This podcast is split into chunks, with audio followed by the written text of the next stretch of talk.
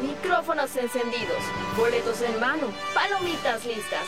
Ponte cómodo, que ya comienza Voz en Off, donde el cine se convierte en charla.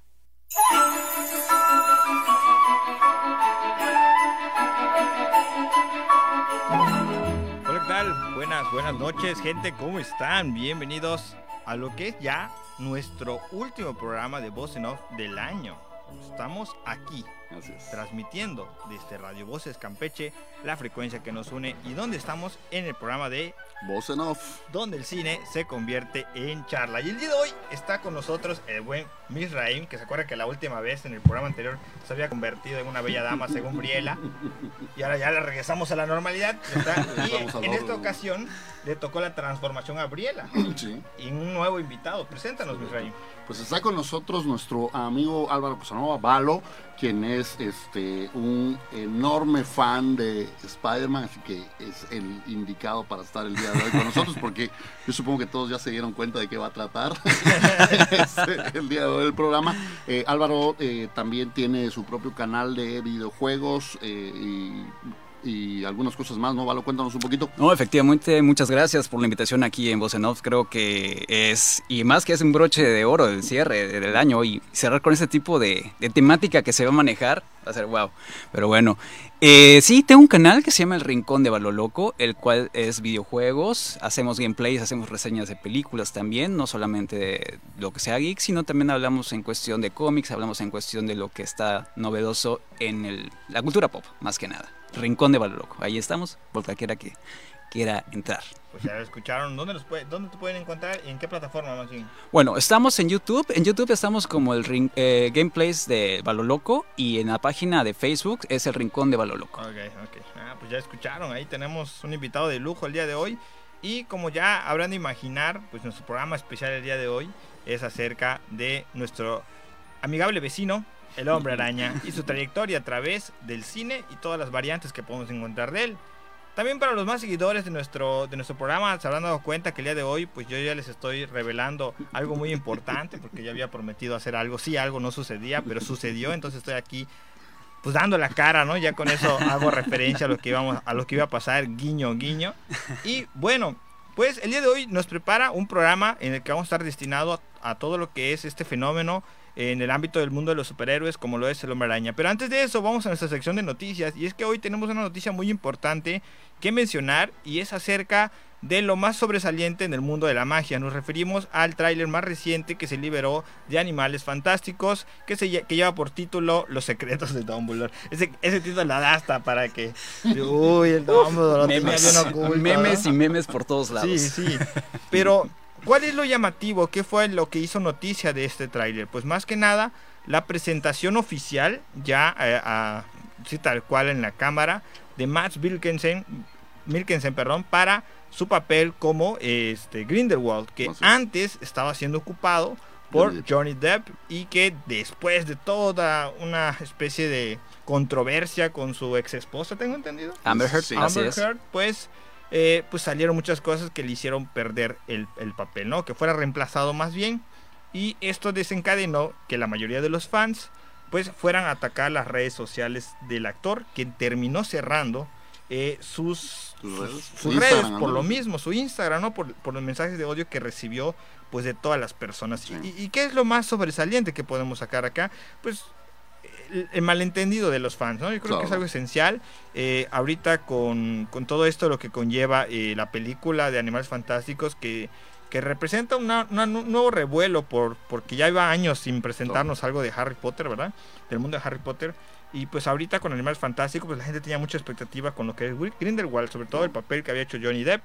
Y, y es un resultado de todo un conjunto de elementos que pues para mala suerte pues terminan quitando el papel. Pero aquí lo importante es por qué tiene que pagar el actor Exacto. por una decisión que él no tomó. claro. Ah, Digo, a fin de cuentas, eh, hay que considerar que ni siquiera lo hemos visto en, en- en el papel. O sea, no es una crítica que digamos, bueno, después de la película ya la vi y me pareció nefasto, o no me gustó, o no lo sé, ¿no? Sino es una eh, crítica. Este, con, con mucho sentimiento, con mucho rencor, creo que se está volviendo cada vez más común, ¿no? Los, los fandom este, modernos son híjole, muy, muy, muy, muy agresivos, ¿no? Entonces yo creo que ya traspasan este, es, esta parte en la que, bueno, yo entiendo que te pueda gustar o no te pueda gustar algo, pero tienes todo el derecho a criticar el producto, ¿no? Es decir, no me gustó, no me gustó la película, no me gustó el cómic, no me gustó el videojuego, no lo vuelvo a comprar o no lo vuelvo a consumir. Exacto. Pero ya cuando se meten en, en la vida de, Personal. de- de las personas, me, me recuerda también mucho lo que ocurrió con eh, la chica de The Last of Us 2, eh, eh, la que era la voz eh, Laura de Bailey. Abby, Laura Bailey. ajá, que también empezó a recibir hasta amenazas de muerte y vamos, eso ya es perder un poquito la cabeza, ¿no? Pienso ya, ya, ya, es, ya es algo mucho más grave. Sí, definitivamente, y creo que vamos a comenzar con una frase que queda ad hoc con lo que estás diciendo. Con un gran poder llega una gran responsabilidad. El ser un fanático te da un poder grandísimo en cuestión de los medios. Entonces, esto hace ver el hecho de cómo se ha salido de control la cuestión Claro. de qué poder puedes darle a un fanático para, de alguna manera, el marketing de una productora puedas este, manipular.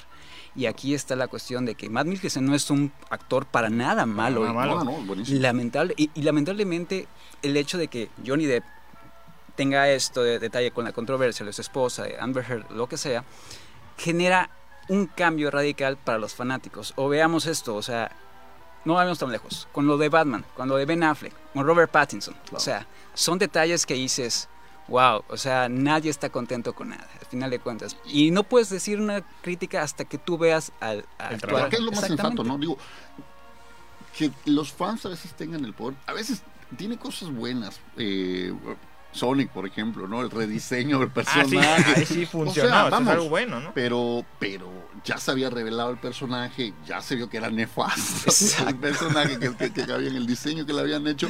Entonces, ahí está bien, no me parece que es- está tampoco no, no se metieron con nada. Ya cuando son ataques personales, ya cuando... Sí, contra la persona, una persona física, persona, una persona física, porque el de Sonic en este caso, pues era una personaje animado, o sea, no estás, no estás rincón, afectando a nadie, no estás afectando a nadie, es el caso al diseñador que ahí Claro. lo hizo de mala gana tal vez, Claro. eh, pero no puedes atacar al actor Claro, como tal, es. porque esa no es culpa suya, él solo está cumpliendo con su trabajo. Exacto. Él solo está cumpliendo con su trabajo y yo creo que igual mucha gente le desagradó que no se pareciera al look que tenía Johnny, Johnny Depp, ¿no? Y yo digo, es que es, bueno, es que es un arma de doble filo. Si lo haces parecer, va a ser muy evidente que el cambio se hizo ahí. Pero al no hacerlo, también se nota mucho más el cambio de, de, ¿cómo se llama? De, De actor. y ahora sí cómo lo justificas, ¿no? Entonces, en cualquiera de los dos, era un arma de doble filo. Lamentablemente termina pasando factura para el actor y la recomendación que damos aquí en Voz en Off es que siempre respeten a los actores porque ellos prácticamente son empleados, o sea, ellos se ganan la vida haciendo esto. Eh, no deberían hacer ese tipo de, de- de comentarios ni de estos juicios. Si acaso ataquen, va. Y eso, no. Es, y eso no es por promocionar. Ahora, si quieren atacar, ataquen a las productoras que son quienes Claro. tienen que escuchar a los fans. Darse cuenta de que los fans están pidiendo algo y que muchas veces es el mismo fan tal vez el que ocasiona esto, porque el fan en su, en su afán de, valga la redundancia, en su afán de, de buscar justicia social por propia mano, ocasionan estos cambios, Sí. ¿no? Que si, ay, que si el actor no me gusta porque no tiene una coherencia étnica con el personaje original, ah, pues ahí me voy a atacar, ¿no? Y luego cuando cambian el, el- el personaje es como, ay, ¿por qué lo cambiaron si a mí me gustaba? Entonces, entonces, nunca tienes conforme al fandom, ¿no? Entonces, banda, Claro. no sean del fandom tóxico, no lo sean aquí en Voz en Off. No lo sean, o el, el, el, ¿cómo? el Santa Misraín no les va a traer nada esta Navidad si se ponen de tóxicos. Evité traer una camisa roja justo para hacer el Santa Misraín y terminé siendo de nuevo el Santa Misraín. El Santa Misraín.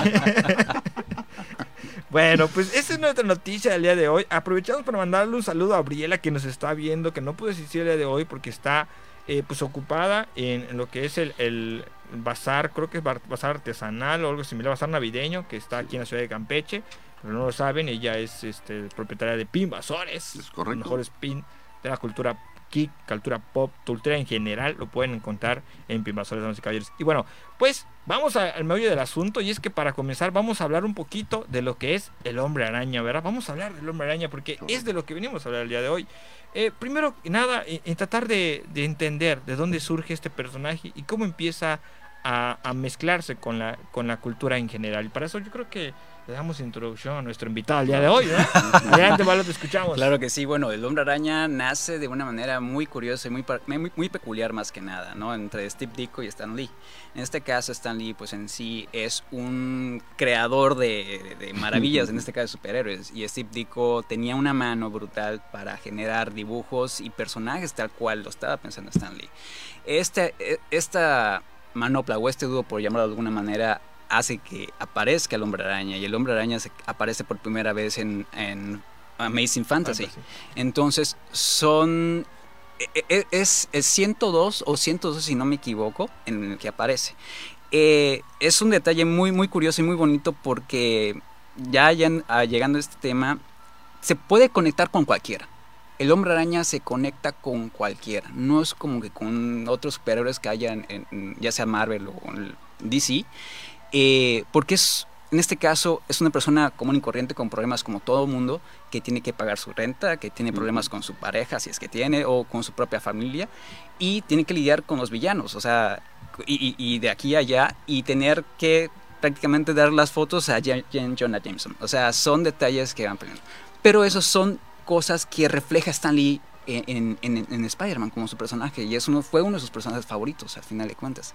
Steve Ditko le crea, le, da ese pequeño toque, ese pequeño toque de colores que lo hace alusible a, a lo que es obviamente en ese entonces lo que es la fuerza estadounidense, ¿no? El color el rojo y el, azul, y el azul son pues obviamente la bandera americana. Sus colores preferidos para los americanos para hacer. Efectivamente. Superman. De hecho, eh, es- Spider-Man es el icono americano en, en- en lo que es este, los cómics de Marvel. Efectivamente.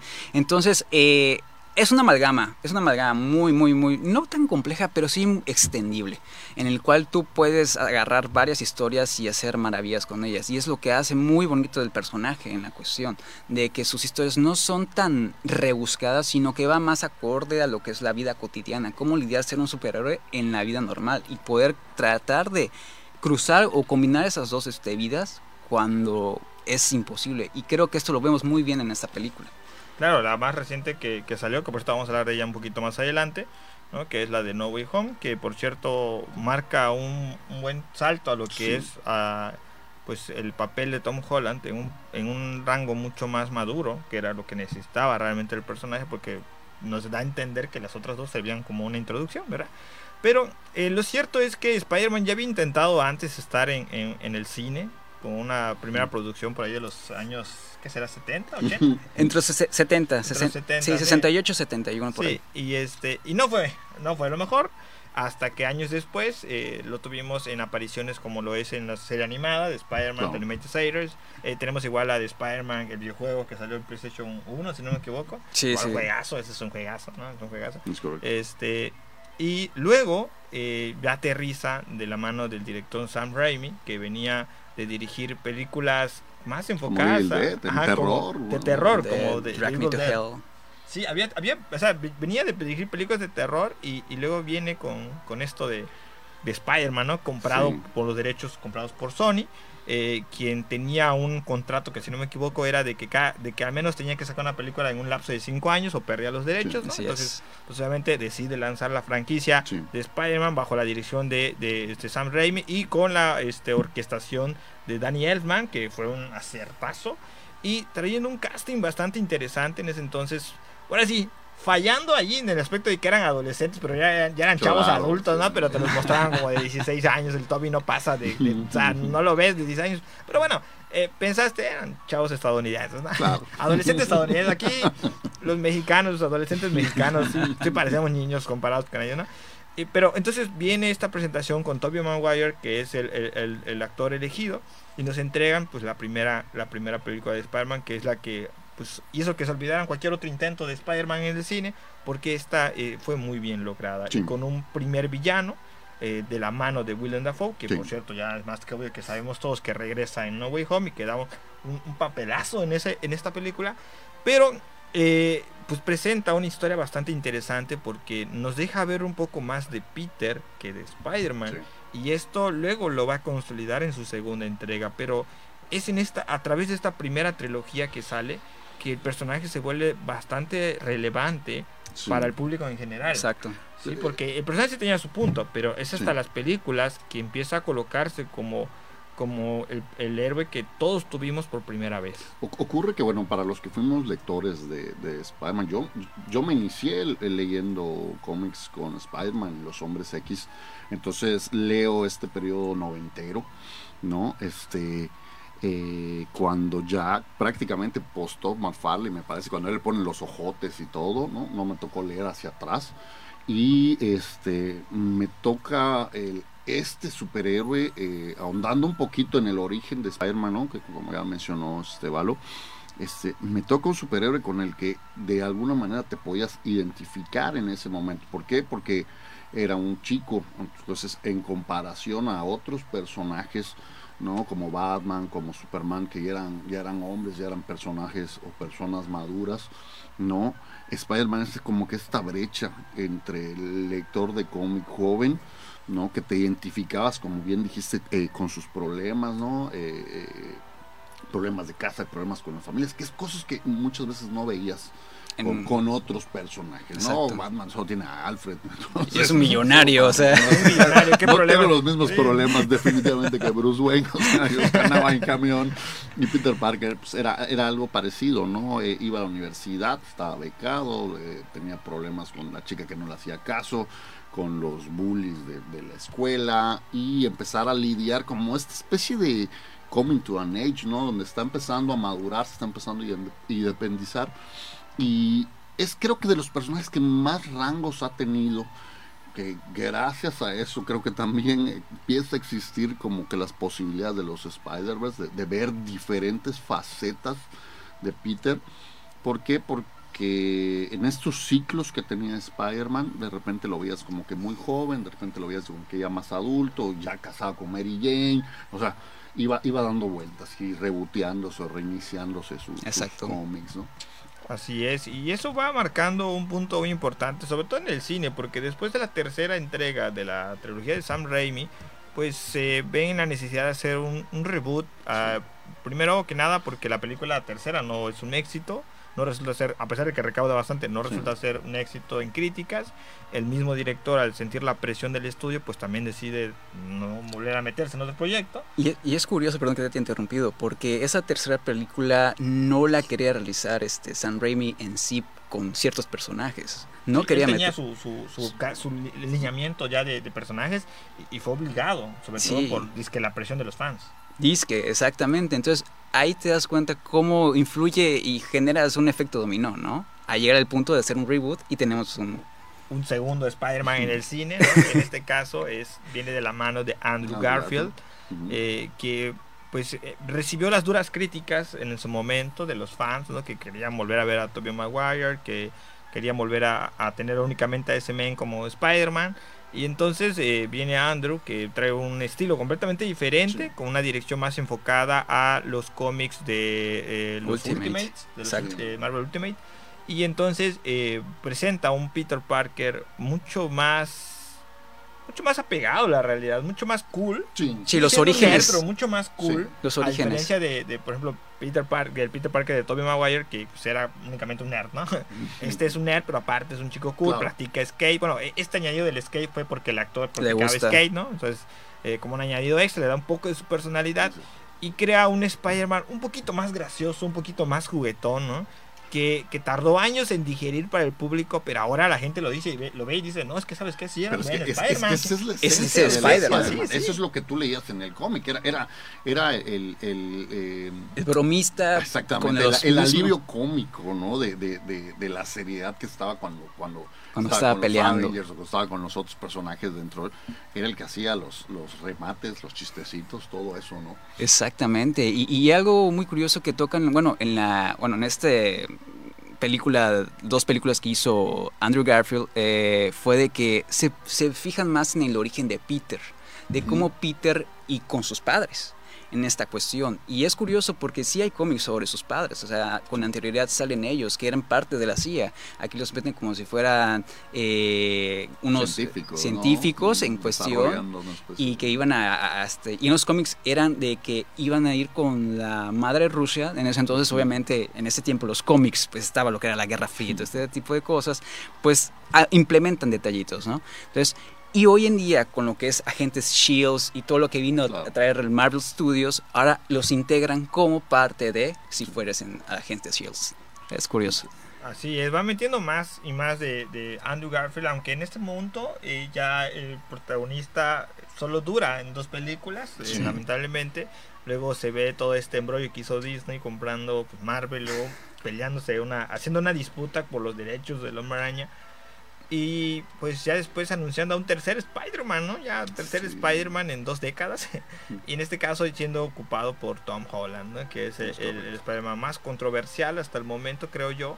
Eh, mucho más que Andrew Garfield por el hecho del cast que lo acompañó para, eh, para iniciar su, su, su, su, camino por el, por el papel de Spider-Man, ¿no? Un, un cast que en su momento ha sido bastante cuestionable, sobre todo con las vamos a decir, referencias o indirectas que han tirado con algunos personajes, Zendaya, que a muchos fans pueden no agradarles, me incluyo también, este, pero tiene un papel bastante interesante, quizá más apegado a lo que vendrían siendo los cómics de, Civil War, con con la interacción que tuvo con, con Tony Stark, aunque no tan no terminó tan perjudicado por Tony Stark, pero más adelante terminaría perjudicado por otro. Y así hasta aterrizar y teniendo tanta popularidad como para haber tenido dos videojuegos muy buenos eh, que han salido en Sony, a, en PlayStation, de la mano de Insomniac, eh, que han sido Spider-Man y Spider-Man Miles Morales, ¿no? Que son juegazos, déjenme decirles, yo tengo los dos, los tengo ambos en la Play y son juegazos, definitivamente es una cosa fantástica, ¿no? Eh, algo que no había jugado de superhéroes desde la saga de Arkham, con eso les digo mucho, desde la saga de Arkham, yo no había jugado un videojuego de, de este, de, de, un superhéroe que fuera tan bueno, o sea, no había jugado desde la saga de Arkham y eso es mucho, ¿eh? Entonces, eh, luego cierra hasta el día de hoy eh, con lo más reciente que aportó, que además de No Way Home, pues había sido Spider-Man Into the Spider-Verse, que por cierto, ganadora de la película Mejor Animación en su año, ganadora del Oscar a Mejor Animación, y que presenta o introduce ya por fin a Miles Morales, como para ya romper esta esencia de que puro Peter Parker, puro Peter Parker, Y entra Miles Morales, que en su momento eh, también era un completamente desconocido para aquel que no leyera cómics, eh, y luego con esta película agarra mucha popularidad hasta el punto que vuelvo a decir, sale su videojuego eh, en PlayStation 4, eh, que es el Spider-Man Miles Morales, ¿no? Y hasta aquí el, la trayectoria de Spider-Man que esperamos que ustedes hayan disfrutado. Y nos vamos a nuestra siguiente sección, que ahora si viene lo bueno, agárrense fuerte y damas y caballeros, que se acerca la reseña de este yermo. Bienvenido viajero, buscador de la verdad. Has llegado a la reseña desde el yermo.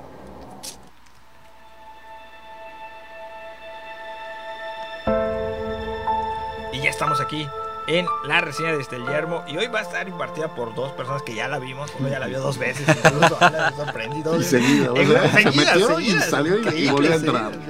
Yo la vi hasta apenas anoche, así que también la traigo fresco, era súper fresquísimo. Eh, y estamos hablando de la reseña de Spider-Man No Way Home. Déjenme decirles que esta reseña vamos a tratar que no tenga spoilers, ¿de acuerdo? Para la gente que no haya visto la película.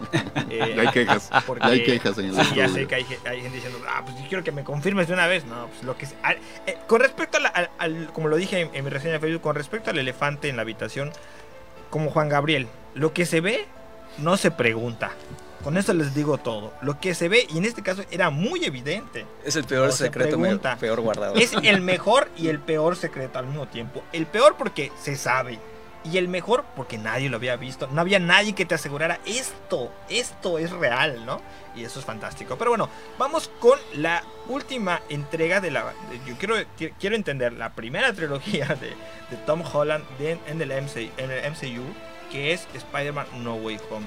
Una película que eh, desprende por completo, abandona por completo la, temática que estaba manejando las dos anteriores, que era como un drama juvenil estudiantil, eh, más enfocado que, que, ser una película de superhéroes, y lo abandona eh, en su primera, en su primer, ¿qué será? Primer cuarto de película, ni siquiera primer tercio, primer cuarto, para ya empezar a convertirse en la película de Spider-Man que a Tom Holland le hacía falta, sobre todo a su personaje, y que iba a representar el cambio que necesitaba de Chip para pensar de esta otra forma, sobre todo para entender que era el único que no lo había entendido de todos los Spider-Man que hemos conocido, era el único que no había entendido que un gran poder conlleva una gran responsabilidad y aquí lo va a tener que aprender. Definitivamente tienes este, un punto de referencia muy grande ahí.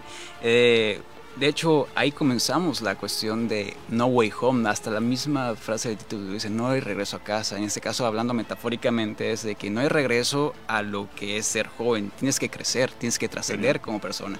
Entonces, esto es lo que hace a Peter crecer, las consecuencias de los actos, de la ingenuidad que venía siendo Spider-Man. Que eso es un punto a referencia, que es lo que lo hace es la cerecita de pastel del que, quién es Spider-Man. En este caso, quién es Peter Parker, ¿no?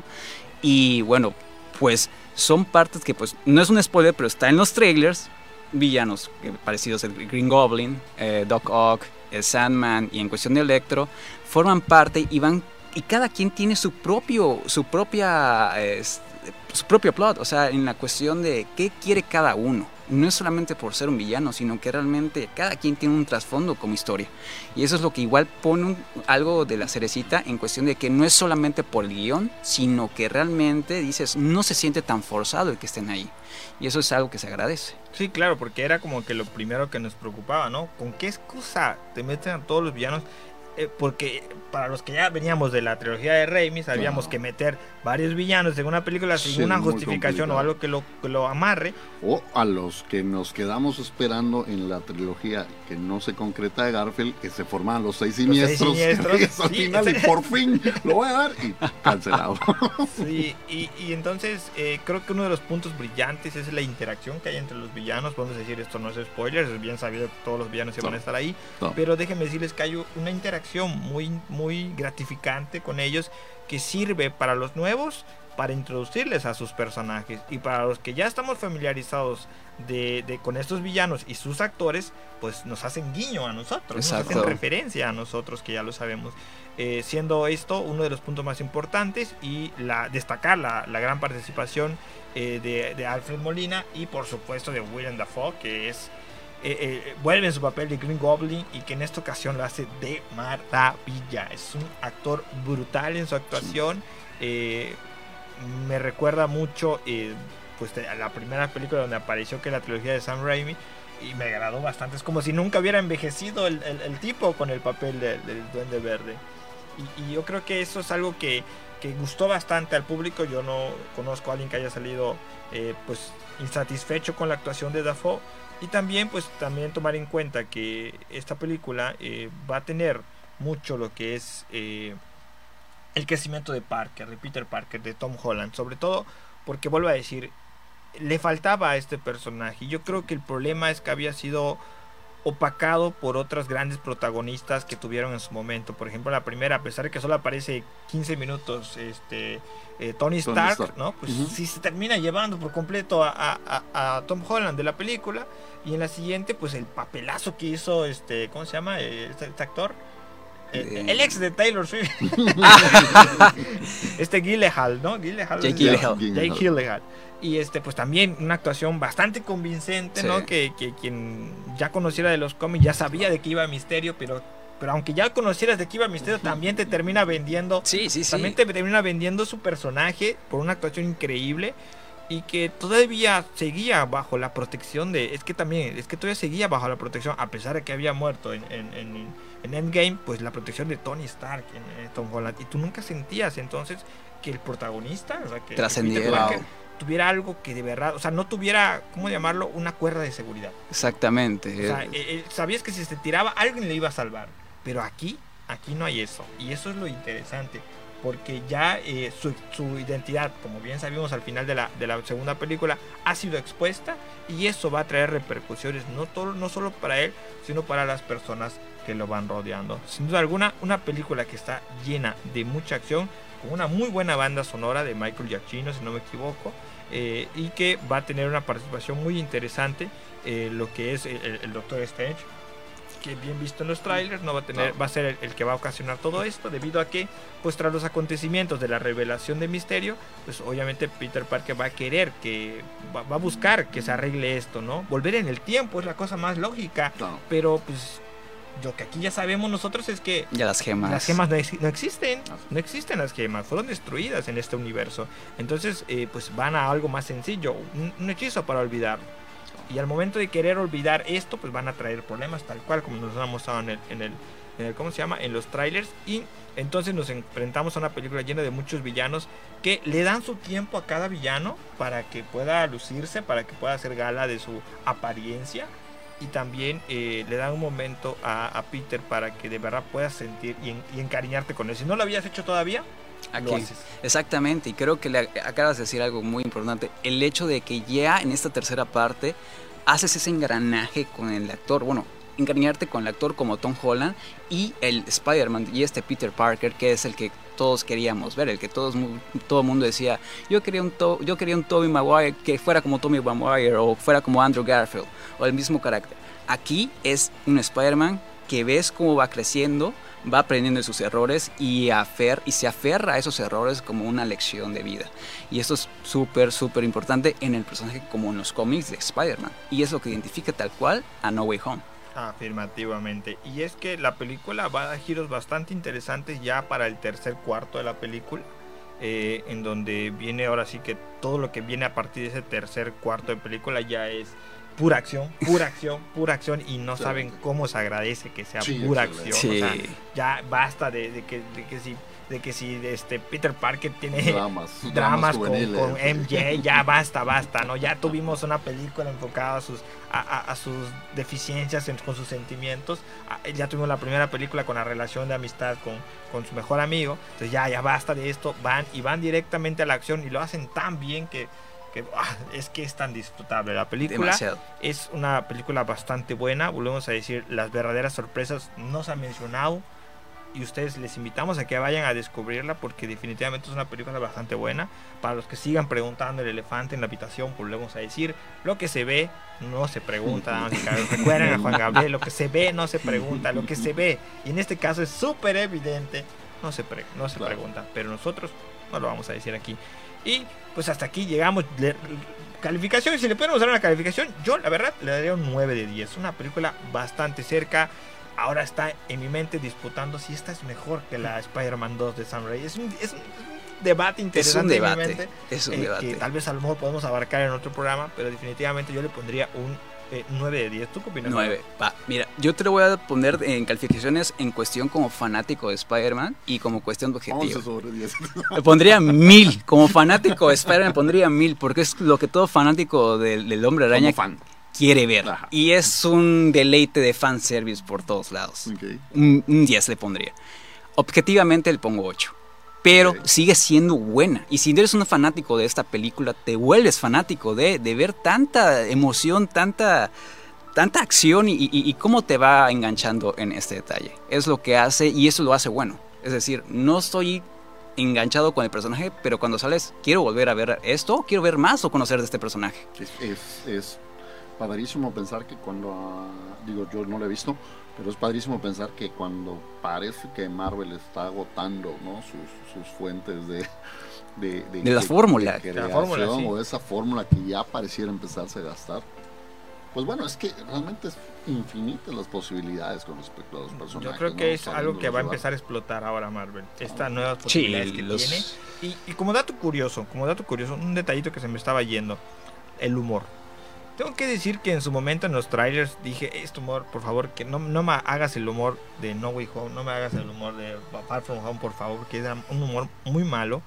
Eh, pero esta vez, sorprendentemente, es un humor muy inteligente, es un humor que sí me dio bastante risa, o sea, muy bueno el humor que se maneja, pues tenía la duda de que, ay, es que es una película para niños. Na, No, na, no, no. na, na, na. Es una película para fans de Hombre Araña, para todas aquellas personas que crecieron con las películas de cualquier actor que hayan visto. Se hayan visto, se hayan crecido con Andrew Garfield, se hayan crecido con Toby, si estén creciendo ahorita con Tom Holland. Es una película para cualquier fan. Es un homenaje al Hombre Araña como tal en el cine. Y dudo que más adelante venga algún otro alguna otra película que le haga tanta justicia como la ha hecho esta a toda la historia de Spider-Man en este mundo que es el cine. Ahí está. Y ahí lo tienen damas de cabeza. Esta, esta es la reseña. No vamos a decir más. Vayan a ver Spider-Man No Way Home. Aléjense de los spoilers. Y los que ya lo vieron, no hagan spoilers, banda. No sean Por así, favor. por favor. Eso se tiene que disfrutar, pero así salidito como, como pan recién horneado. Y bueno, nos vamos a nuestra siguiente sección, que es luces, cámara y top. Saca la lista de tus favoritos, que ya comienza Luces, Cámara, Top.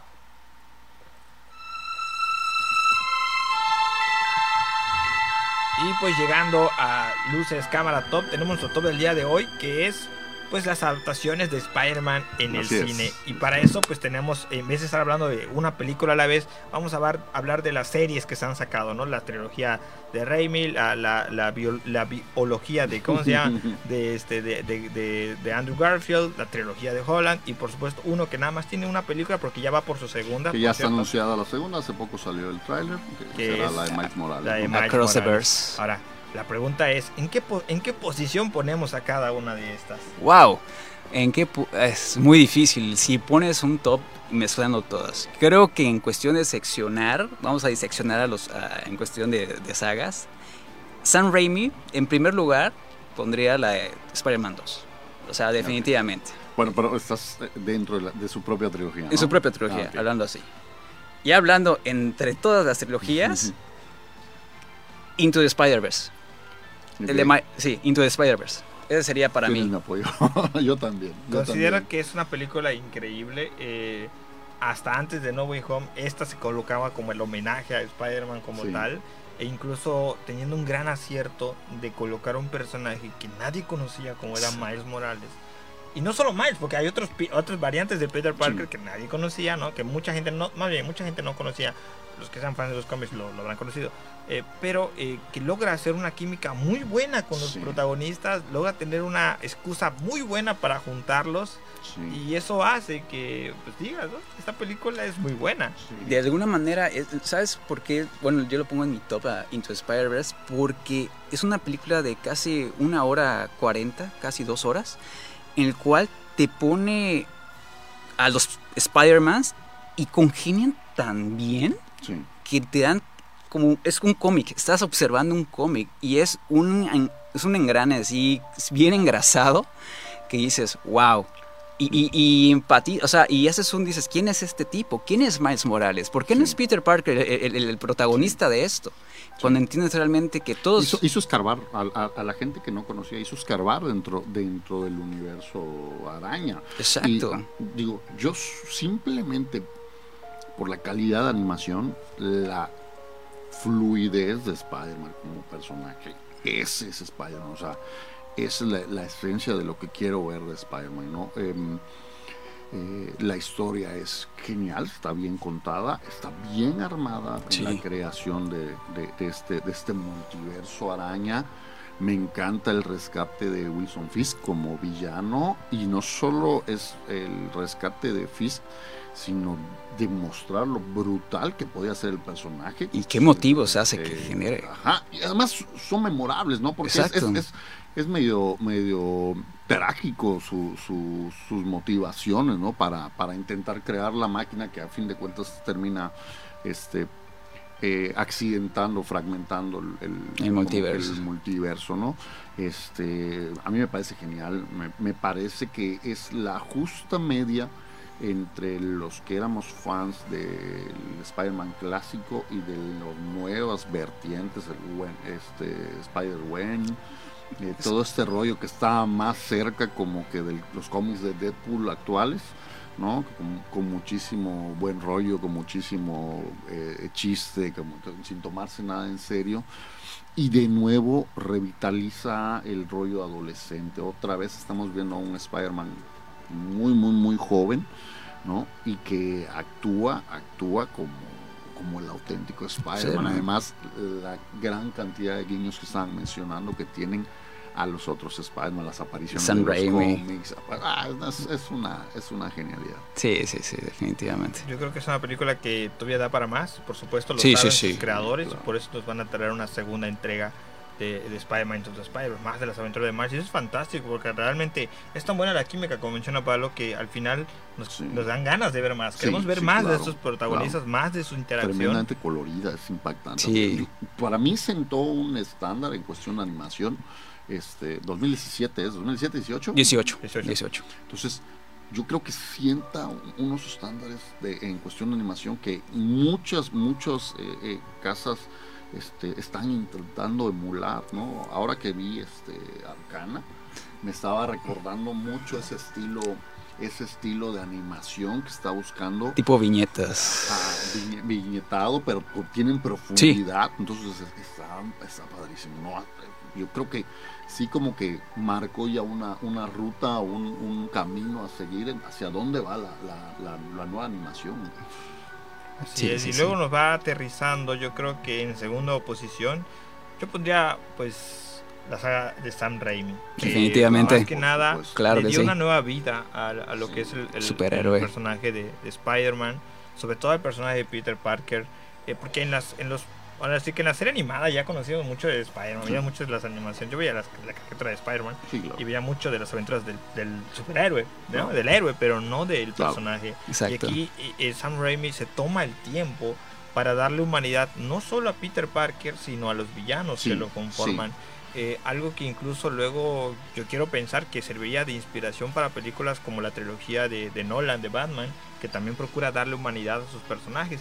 Y que creo que todo esto sale de lo que plantea Sam Raimi en su momento, ¿no? De que, de que el villano no siempre es malo porque sea malo, sino Claro. a veces son personas buenas a las que le salen cosas malas y no les queda de otra que convertirse en villanos. Y de hecho es curioso porque San Raimi comienza, vuelve a fertilizar la tierra que se había trabajado antes en cuestión de superhéroes. Él hace que el superhéroe vuelva a tener una un ícono, vuelve a ser un ícono, lo que antes fue Batman, lo que antes fue este también, bueno, hablando no como superhéroes, pero las tortugas ninja de los 80 y 90, por ver si en el 2000 sale. El cómic, ¿no? Exactamente, y él lo dijo, o sea, yo me voy a enfocar realmente a los personajes que yo adoro y con los que identifico, y es lo que hace él, y es lo que lamentable- lamentablemente la tercera parte se viene bajo por cuestión de los fans o por cuestión de la productora, como quieran verlo, ¿no? Porque ya no fue de acuerdo a su visión. Pero lo que hizo con Spider-Man 1 y con Spider-Man 2 es puro, puro, puro... Tiene los mejores villanos. Sí, definitivamente. Tiene los mejores villanos. Al menos una pestañita arriba porque eh, a mí me gusta mucho el buitre que, que sale en la, en la versión de Hola. Me encanta, me encanta el buitre. Este, y, y creo que pues ahí, ahí le, le medio quieren rascar, pero para mí sin duda tiene a los mejores villanos. mejores de- villanos, de ¿no? la- Y es que, y es que ellos lo- es- la gente lo sabe, la gente lo sabe. Y de hecho, eh, como dato, en No Way Home ellos mismos lo, lo admiten, los mismos villanos admiten que ellos son buenos. Sí. Y es como todo, ¿no? lo Como, saben. y como todo, cuando dicen, ¿no? ¿Cómo puedes hacer tu superhéroe, un superhéroe, un, tener un villano? El mejor villano que puedas tener. Es lo que hace un superhéroe. Entonces aquí tenemos a William Defoe, tenemos a Alfred Molina, Jamie que- Foxx. que, ah, yo creo que estos dos actores nacieron para hacer estos personajes. Definitivamente. Sí, No te los es de imaginas. O sea, Sí. Yo re- regresé en algún momento a mis cómics viejos de Spider-Man y digo, es- lo- está ¿Es ahí, él? Está ahí, o sea, es él. Es él, ¿no? Alguien- Qué- qué gran no lo sabían, pero. Era él, ¿no? Lo que no me gusta mucho de Dafoe es el diseño del, del Ah, del bueno. Ah, sí, en sí. aquel momento, bueno, no, no pasa tanto, pero él como el personaje, como Norman. Sí, como Norman. es- Sí, hasta yo cuando la vi recuerdo haber dicho, él podría ser un guasón. Un guasón. Un- un hasta ahorita guasón. No nos han, Muchos, hasta muchos no nos han cumplido esa de que, la pose sea el, sea el guasón, ¿verdad? Sí. Pero yo creo que igual marca eh, un, un antes y un después con y la razón por la que la- la- se queda muy cerca del primer puesto pues es más que nada por la segunda entrega que profundiza Sí. más en la psique del personaje Exacto. de Peter Parker eh, el que no siempre puede aguantar todo Claro. lo que pasa en su vida y eso es algo muy humano es algo que no he visto nunca más repetirse en otro personaje en el cine. O sea, eh, es- tiene sus matices, sus altibajos, su verdadero deseo y su complicación por, por querer seguir siendo un héroe, porque está sacrificando más. Sí. Y yo creo que, que incluso es una película que, que transmite a nosotros este mensaje. Definitivamente. cuando nosotros por querer hacer el bien, eh, pues sentimos que tenemos una mala racha y que, y que todo esto no, no debería estar pasando si, si nosotros no estuviéramos tan empeñados en hacer el bien. Sí. Pero ya luego eh, tenemos el, el gran speech que le da la, la tía May de, de- en esta película, que prácticamente es esto, ¿no? Que, que hay que hay personas que tienen que inspirar a bien. Exactamente. Y yo creo que sin duda alguna el tercer puesto se lo lleva ya oficialmente la, la trilogía de Holland. Yo pondría la trilogía de Holland con esta nueva, hasta antes de esta nueva película, yo se la ponía en el último puesto, Este, pero con esta nueva película sí alcanza y el tiempo dirá qué tantos peldaños puede avanzar. Eh, pero sí, la, la, la trilogía de Holland no vamos a hablar mucho de ella porque ya, ya, estamos, ya estamos dando la reseña prácticamente. Claro. Tiene este, este inicio un poco tosco, con una presentación muy apresurada en Civil War. eh, con, claro, entendiendo que no, no era necesario volver a mostrar su origen cuando ya tenemos otras dos películas, era más que obvio, ¿verdad? Y este y yo creo que, que fue un acierto increíble. Y luego vemos el, el alto tutelaje de, de, de Iron Man, que es el que tiene más peso sobre el personaje. Hasta el punto de alcanzar en esta última película, pues esa independencia que le hace falta, ¿no? Y ya veremos cómo es que se desenvuelve, cómo es que alcanza esta independencia y empieza a convertirse en ese ícono al que está destinado a ser. Y, y ya por último, yo creo que no, no menos importante, pues pondríamos a la trilogía de, la, la, la, la, la, dúo de películas de Andrew Garfield, Sí, de como Marvel. que, que, este, que tristemente no alcanza un peldaño más porque no tuvo tiempo de volar. Sí, exactamente. Sí. A mí, a mí eh, me quedó la espinita esa de ver qué pudo haber ocurrido con la tercera parte, porque lo iban Estaban estaba pintando. lento, digo, la fueron cocinando bastante bien. Me encanta el rollo de Gwen, que se atrevan a, a matar a Gwen, este, sobre todo con, con Emma Stone ahí. Dato Este- curioso, ¿no? O sea, Stan Lee cuando hicieron lo de la historieta de Gwen Stacy, él no estaba en, bueno, no estaba en Nueva York cuando, cuando decidieron matarla. Cuando regresa, Y lo ve, ¿Qué se enojó, enojó. Sí, ¿qué hicieron? ¿Por qué? Y es cuando entra Mary Jane. Es curioso que por ese tipo de detalles, Claro. Eh, sin embargo, para mí, este, eh, pues Garfield tiene los, a los personas. Se, se- se toma demasiado tiempo en el desarrollo. Es, es cansada en el sentido que ves demasiado Peter, muy poco Spider-Man. Y bueno, yo lo entiendo si es una serie, si fuera algo que, en lo que vas a desarrollar mucho más, pero en una película tiene que haber ese dinamismo que, que te permita la satisfacción. Tú estás yendo a ver Spider-Man. digo, Eso es Exactamente. lo que está yendo a ver las personas. Yo creo que esta película iba a ser lo mismo que, el- que la, que la fórmula de Tom Holland. O sea, estas dos eran de mucho Peter y si nos hubieran permitido una tercera era puro Spider-Man porque se sabía que en la tercera ya venían los seis siniestros. Entonces Claro. era más que obvio que en la tercera. Y ya sin tener a Gwen ahí, que era que realmente Exactamente, algo que no podían desaprovechar, que era tener a Emma Stone ahí actuando, no lo podían desaprovechar. Pues ya sin Emma Stone, ya sin Emma Stone con puros villanos, pues era obvio que la tercera película de iba a ser enfocado. eh, hubiera sido enfocado únicamente Spider-Man. Y ahorita nos estará diciendo, sí, o sea, estaremos diciendo lo mismo que dijimos con Tom Holland, que fue esto prácticamente. hi- Hicieron la forma, solo, solo que esta vez sí tuvieron el tiempo de un ejecutarla. de- de ejecutarla. extraño Exacto. En un universo alterno no, no nada de esto pasó, este, no hay COVID tampoco.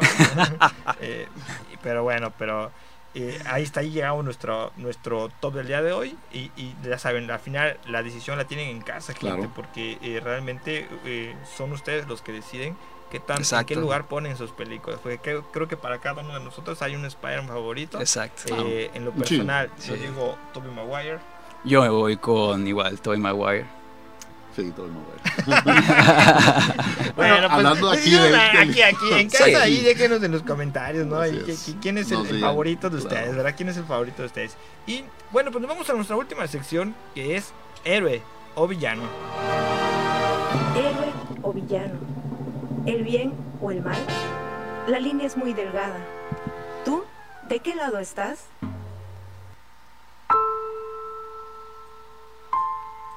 Llegamos a nuestra última sección de héroe o villano y estamos aquí para hablar pues del héroe favorito del vecindario. Estamos hablando del hombre araña y es que saben que esta sección de héroe villano sirve para que nosotros les transmitamos los valores que vemos en nuestros protagonistas. Y en esta ocasión, ¿qué mejor que usarlo para hablar eh, del amigable vecino, aquel que da todo eh, sin pedir nada a cambio? Aquel que incluso podríamos decir que vive en la pobreza cuando podría estar aprovechando toda la fama, todo el reconocimiento que tiene su, su alter ego, por ejemplo, pero que no lo hace y que al fin y al cabo siempre vela por, por ayudar a los demás, a una costa de que esas personas o hayan sido muy malas o, o vayan a, a- pasarle factura más adelante por su bondad. Exacto. Yo creo que eh, en este caso eh, han creado un personaje eh, al crear a Peter Parker han creado un personaje con que nosotros de verdad podemos identificarnos. Eh, personajes que ya mencionaba Misraim y, y este y va lo que personajes como Batman o Superman son personajes que sí nos gustaría ser, Claro. pero no somos kryptonianos. Exacto. En cambio, el hombre araña, eh, Peter Parker, es un chico cualquiera que por azares del destino adquiere un poder y tiene que entender las responsabilidades que lleva ese poder. Y no en vano está esta frase que no solo ha marcado al superhéroe, sino también ha marcado a todo espectador que haya crecido con sus películas y entender que todos nosotros estamos acá porque tenemos una responsabilidad con el mundo. Exacto. Y esa responsabilidad es lo que es el resultado del poder que tenemos sobre otras personas. Y hemos dialogado mucho de aquí sobre, la- sobre el poder que tenemos y la responsabilidad que necesitamos emplear en ello, ¿no? Tenemos la posibilidad nosotros de dañar a otras personas, a veces con nuestros comentarios, a, nuestra, a veces con nuestras acciones. Y este poder no te lo puede quitar nadie. Pues es tuyo, pero ¿quién decide si no tú? Cómo debes eh, utilizarlo, con qué responsabilidad hacerlo. Y yo creo que es algo que el personaje ha creado de una manera muy, muy consistente. Definitivamente, y eso podemos observar, te digo, mucho en Into the Spider-Verse, porque ese es el mensaje, porque cualquiera puede ser Spider-Man, cualquiera puede ser Peter Parker, y tú lo dijiste muy bien, todos tenemos un gran poder que es la palabra, en este caso la res- responsabilidad de cómo dirigirnos hacia las personas, y la palabra pues es magia, te puede lastimar o te puede alegrar.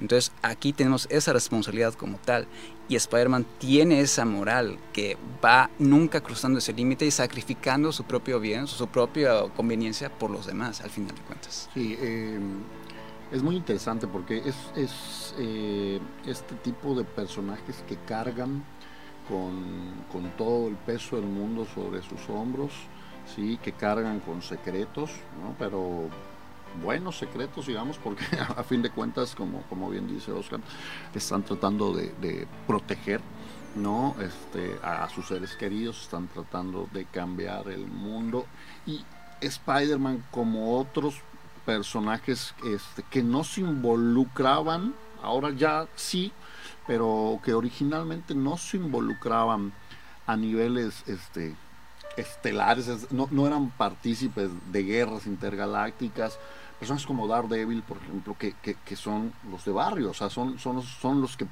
cuidan una ciudad, cuidan un, un lugar en específico y se vuelven estos héroes locales, tienen más cercanía, ¿no? Exacto. Ya, ya dijimos muchas veces a Superman hoy, pero el kryptoniano se encarga de proteger el mundo entero. En cambio, a Spider-Man no es un personaje que protege el mundo entero, es un personaje que protege a las personas. eh, Queens, Nueva York. Exactamente. Bueno, y, y de una manera un, poco más individual, tal vez. ¿no? Exacto. O sea, eh, eso es lo, lo- lo interesante de este héroe. Creo que por eso también ha trascendido tanto, por eso permanece. Ya está cumpliendo 60 años o próximo a cumplir sus 60 Exacto. años ya.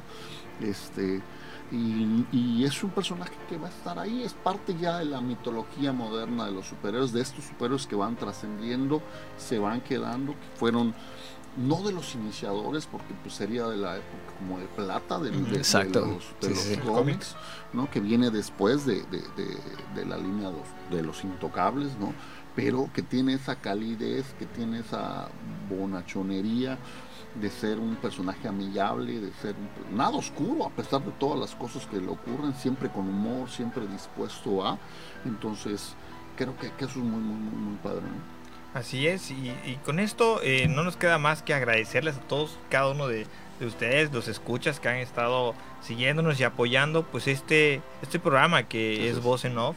Eh, agradecer también a, a Radio Voces Campeche, es. agradecer a- a- aparte del staff que está aquí con nosotros, el buen Eric, Sandra que están ahí, que nos echan la mano siempre, son unas grandes personas. eh, eh, espero que sí, sí vayan a ver Spider-Man pronto, se lo merecen, No empezamos a spoilerear. Eh, no vamos a spoilear nada, no quisimos spoilear nada, ¿verdad? Y sobre todo, esperamos que, que este año se la hayan pasado muy bien. Yo creo que cerramos con un buen regalo, como lo es eh, el mensaje tan hermoso que nos deja la película de, de No Way Home. Sí. Eh, aparte, también se vienen buenos regalos como Matrix y se viene de Kingsman también. ¿verdad? Uf. Pero vamos a decir que el buen regalo hasta ahorita sigue El siendo. visible, ajá, porque el- ya no nos ajá, vemos sí. hasta el No, y- y creo que hacer hincapié, no es un spoiler, pero quédense hasta el final, final, final, Sí, final. hasta el final, hasta Final. Que, que desaparezcan todos los créditos. Sí, sí, sí. Hasta que los empiecen a corretear en la sala sí, ya sí. con la escoba en mano. Y bueno, pues esperamos que hayan disfrutado de este último programa del año. Nos estamos viendo el siguiente año con más de Voz en Off, con una ya... eh, el 6 de enero, el 6 de enero nos comentan ahí, el 6 de enero estaremos aquí de regreso para traerles más de Voz en Off, donde el cine se, Se convierte en charla. Así es, les recordamos que el día de hoy estuvieron escuchándonos aquí en Radio Voces Campeche, estuvieron escuchando a Amados A Misraín. y a nuestro Y- invitadote. Valo. No olviden que también le mandamos un gran saludo y un gran abrazo a Briela que no pudo estar el día de hoy con nosotros, pero que como siempre se la rifa y va a estar aquí, va a continuar con nosotros. No va a empezar que, ah, ya no va a estar, no, sí va a estar. Le tocó Claro. transformarse a ella, el invitado, ¿verdad? Pero nos veremos en otro episodio más de Voz en Off, aquí en Radio Voces Campeche. Corte.